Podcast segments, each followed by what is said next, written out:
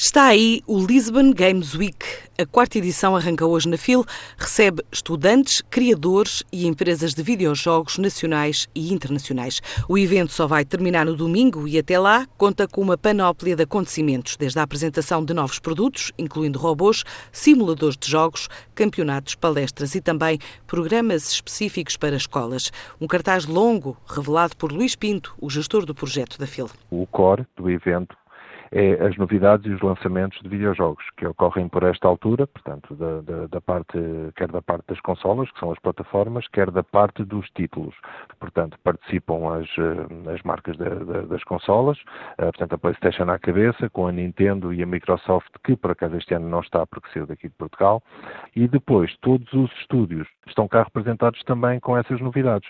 É isto que é montado uh, na maior área possível e com o maior número de postos de, de jogo, experimentação destes jogos, que são as novidades, para o público.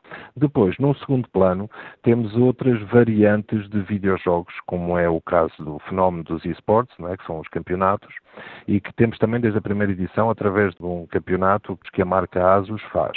E temos uh, uma parte que é de missão uh, do evento, que se desdobra, por sua vez, em dois eixos, que é a promoção dos criadores e das empresas nacionais de videojogos, e num outro eixo temos conteúdos formativos, educativos e formativos, desde o segundo ciclo até à universidade.